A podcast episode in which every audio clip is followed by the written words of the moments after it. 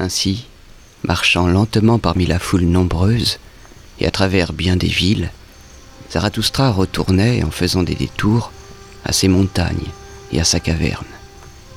Et voici qu'à l'improviste, il arriva aussi à la porte de la grande ville. Mais ici, un fou écumant bondit à sa rencontre, les mains étendues, et lui barra le chemin. Mais c'était le même fou, le même bouffon que le peuple nommait le singe de Zarathustra, car il avait retenu un peu de l'allure et de la chute des discours de Zarathustra, et il aimait à emprunter un peu du trésor de sa sagesse. Le bouffon s'adressa en ces termes à Zarathustra. Oh, Zarathustra, c'est ici la grande ville. Tu n'as rien à gagner ici, et tout à perdre. Pourquoi voudrais-tu patauger dans cette boue? Aie pitié de ton pied, crache plutôt sur la porte de la ville, et fais demi-tour. Ici, c'est l'enfer pour les pensées des ermites. Ici, les grandes pensées sont rôties toutes vives et réduites à force de cuisson. Ici, pourrissent tous les grands sentiments. On ne doit entendre ici que le craquement sec de petits sentiments secs et craquants. Ne sens-tu pas l'odeur des abattoirs et des gargotes de l'esprit? Cette ville n'est-elle pas toute fumante des exhalaisons de l'esprit abattu? Ne vois-tu pas des âmes accrochées comme des loques ramollies et sales? Et de ces loques, par-dessus le marché, ils font encore des journaux. N'entends-tu pas comme l'esprit est ici devenu jeu de mots? Il dégorge une ignoble eau de vaisselle de mots, et de cette eau de vaisselle de mots, ils font encore des journaux. Ils s'excitent les uns les autres et ne savent pas vers quoi. Ils s'échauffent les uns les autres et ne savent pas pourquoi. Ils font retentir leurs ferrailles et sonner leur or. Ils sont froids et cherchent de la chaleur à l'aide d'eau de vie. Ils sont échauffés et cherchent la fraîcheur auprès d'esprits gelés. Ils sont tous rendus malades et tous contaminés par les opinions publiques. Toutes les débauches et tous les vies sont ici chez eux. Mais il y a aussi beaucoup de gens vertueux. Il y a beaucoup de vertus employables et employées, beaucoup de vertus zélées, avec des doigts qui aiment à écrire, beaucoup de vertus rondes cuir et sachant attendre, récompensées à l'aide de petites étoiles pour mettre sur la poitrine, et de filles de bonne famille avec des croupions artificiels et rembourrés.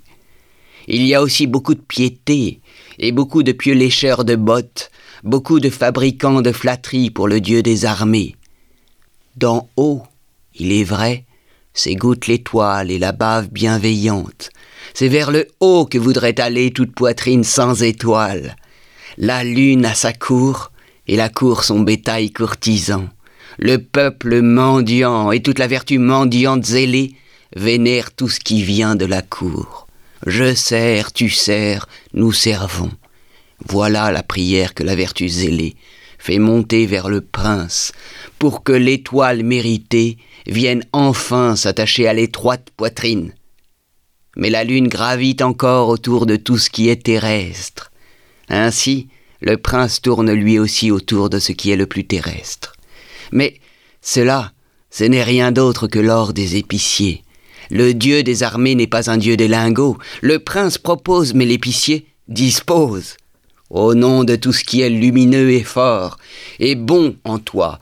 Ô Zarathustra, crache sur cette ville d'épiciers, et fais demi-tour. Ici, tout le sang coule déjà pourri, tiède, mousseux, à travers toutes les veines. Crache sur la grande ville, qui est le grand égout, où toutes les écumes se rassemblent et moussent.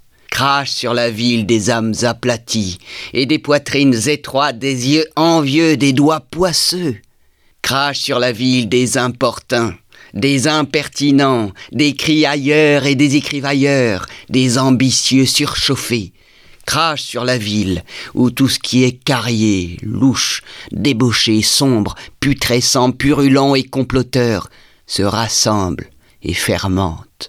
Crache sur la grande ville et fait demi-tour. Mais ici, Zarathustra interrompit le fou écumant et lui tint la bouche fermée. Arrête enfin, s'écria Zarathustra. Depuis longtemps déjà, tes discours et tes façons me dégoûtent. Pourquoi as-tu habité si longtemps le marécage pour qu'il t'ait fallu devenir toi-même grenouille et crapaud? Un sang marécageux, pourrissant et mousseux, ne coule-t-il pas dans tes veines désormais pour que tu aies appris à coasser et à blasphémer? Pourquoi n'es-tu pas parti dans la forêt Ou pourquoi n'es-tu pas parti labourer la terre? La mer n'est-elle pas pleine d'îles vertes? Je méprise ton mépris. Et si tu m'avertis, que ne t'es-tu pas averti toi-même? Ce n'est que de l'amour seul que doit s'envoler mon mépris et de l'oiseau présage, mais pas du marécage. On t'appelle mon singe, fou bouffon, écumant que tu es, mais moi, je t'appelle mon porc qui grogne, avec tes grognements tu me gâtes à la fin, jusqu'à mon éloge de la folie. Qu'était-ce donc qui te fit d'abord grogner?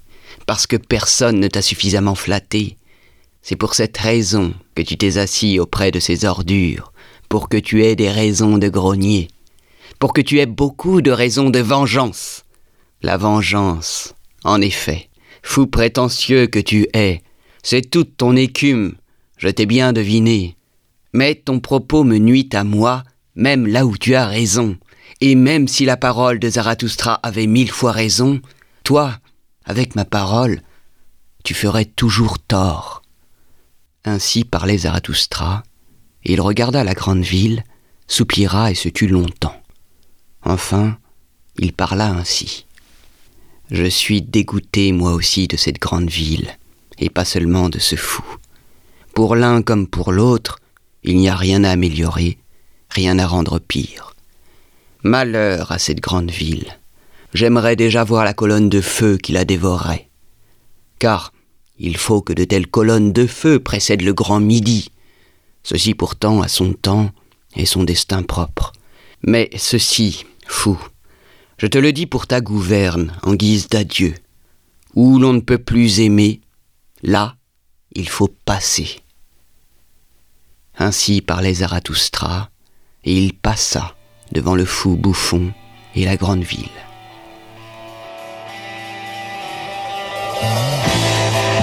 Et que le soleil matinal se lève, ardent comme une divinité de colère, que la ville s'ouvre, verra peut-être sur les visages de ses habitants plus de désert encore, plus de saleté, de fourberie, d'insécurité que devant les portes.